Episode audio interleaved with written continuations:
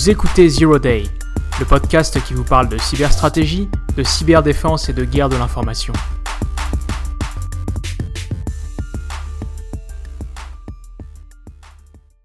Le récit qui est fait de la guerre est aussi important que la guerre elle-même. De tout temps, les acteurs au conflit ont cherché à contrôler ce récit, à imposer leur lecture du conflit, afin par exemple de justifier l'usage de la force, ou bien de démoraliser l'ennemi. Autrefois, la construction du récit de la guerre était l'affaire des officiels et des professionnels. Les gouvernements ou les médias établis disposaient seuls de la légitimité, de l'influence et des vecteurs nécessaires pour diffuser leur récit au plus grand nombre. Aujourd'hui, ce récit se déroule très largement sur les réseaux sociaux. Aujourd'hui, tout citoyen, activiste ou blogueur avec un smartphone peut écrire et diffuser sa propre histoire et ainsi contribuer à façonner le récit de la guerre. Le conflit israélo-palestinien est un conflit asymétrique. Il y a là un côté David contre Goliath. Une situation que les Palestiniens de Gaza, dominés militairement, ont su exploiter sur les réseaux sociaux au cours du conflit qui a opposé Israël au Hamas en 2014. Alors que les bombes pleuvaient sur Gaza, des Gazaouis ordinaires se sont emparés de Twitter ou de Facebook pour y partager leur vécu. Ils y ont publié les images sans filtre des victimes palestiniennes, ils ont partagé avec le monde le journal intime de leur quotidien sous les bombes. Et sur les réseaux sociaux, les images sont plus fortes que les mots. Une publication impactante, choquante, clivante est une publication virale. De fait, tous ces gens qui n'avaient jusque-là été que spectateurs ou victimes sont devenus acteurs politiques du conflit en cours. Ainsi de Farah Baker, une adolescente de 16 ans à l'époque, et dont le compte Twitter est passé de 800 à 166 000 followers en seulement quelques jours. I, I write about my life, how, how, how does the war affect me and what happens for me and about my dreams and the differences between my life in the war and before the war. So I try to make people feel like they are living with me so they know who are the victims. Sur Twitter, l'adolescente racontait en anglais le bruit permanent de la guerre, son quotidien, elle évoquait la situation à Gaza, la peur, le désespoir des familles, la destruction des bâtiments. Certaines photos ou vidéos témoignaient de la violence des frappes israéliennes. Ici, la carcasse calcinée d'une voiture explosée devant sa maison. Là, le corps sans vie d'une femme ou d'un enfant. Bien sûr, tout n'était pas que spontanéité et authenticité dans ces publications. Le Hamas et ses alliés ont exploité et allègrement relayé ces publications qui étaient autant de coups portés à la réputation d'Israël. Par ailleurs, si les réseaux sociaux ont permis à des voix autrefois inaudibles d'être entendues, ils ont aussi favorisé la propagation des fausses informations.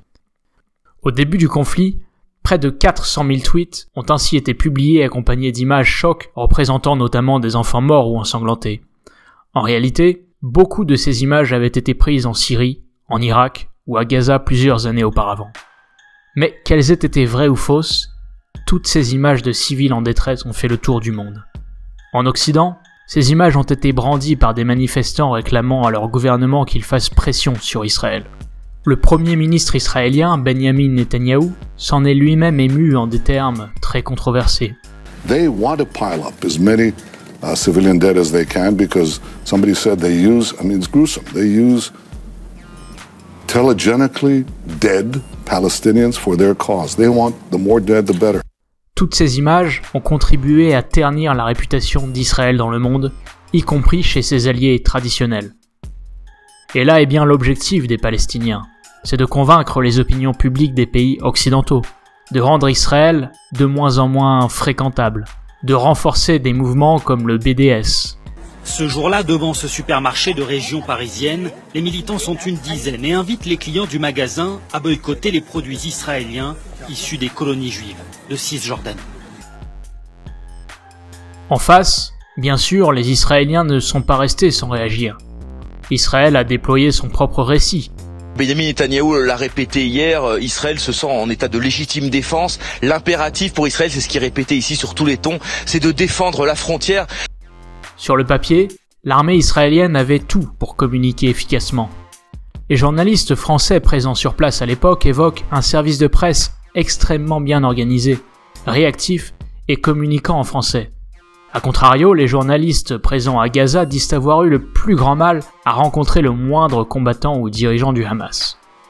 Par ailleurs, Tsahal fut l'une des premières à utiliser les réseaux sociaux dans sa stratégie de communication. Elle a défendu son action sur Twitter, sur Facebook ou YouTube, y compris via des comptes anglophones, francophones ou hispanophones, quand le Hamas, lui, tweetait en arabe. Mais au fond, que pèse la communication d'un État, d'une administration ou d'un service de presse? Face aux tweets de milliers de Gazaouis sous les bombes Le conflit entre Israël et le Hamas en 2014 aura duré 57 jours. Israël a sans aucun doute remporté le conflit militairement, mais le Hamas a remporté la bataille de l'information sur les réseaux sociaux. Certes, six ans après la guerre de Gaza, il faut bien reconnaître que cette victoire n'a pas franchement fait bouger les lignes sur le terrain. L'arme informationnelle, l'arme médiatique, est ici l'arme du faible. Le faible qui n'a que cela, ou presque, à opposer au fort, lequel dispose des leviers politiques et militaires. Depuis l'élection de Donald Trump, Tel Aviv bénéficie plus que jamais du soutien indéfectible des États-Unis. Le plan Trump vient de consacrer la domination totale d'Israël et enterrer la solution des deux États. Alors de Palestine, il ne reste effectivement plus grand-chose euh, dans le plan qui nous est présenté, qui, euh, euh, se déroule sur 180 pages. C'est un plan en tout cas qui tue toute idée de paix et qui tue toute idée de négociation entre ces parties. Mais ce soutien sans embâche de Washington à la politique nationaliste de Netanyahou ne peut que venir renforcer, nourrir, enrichir le récit palestinien. Un récit qui, à terme, risque fort de fragiliser durablement l'image, la réputation et donc la sécurité même de l'État d'Israël. Merci d'avoir écouté Zero Day. N'hésitez pas à vous abonner à la chaîne YouTube ou au podcast, et à très bientôt.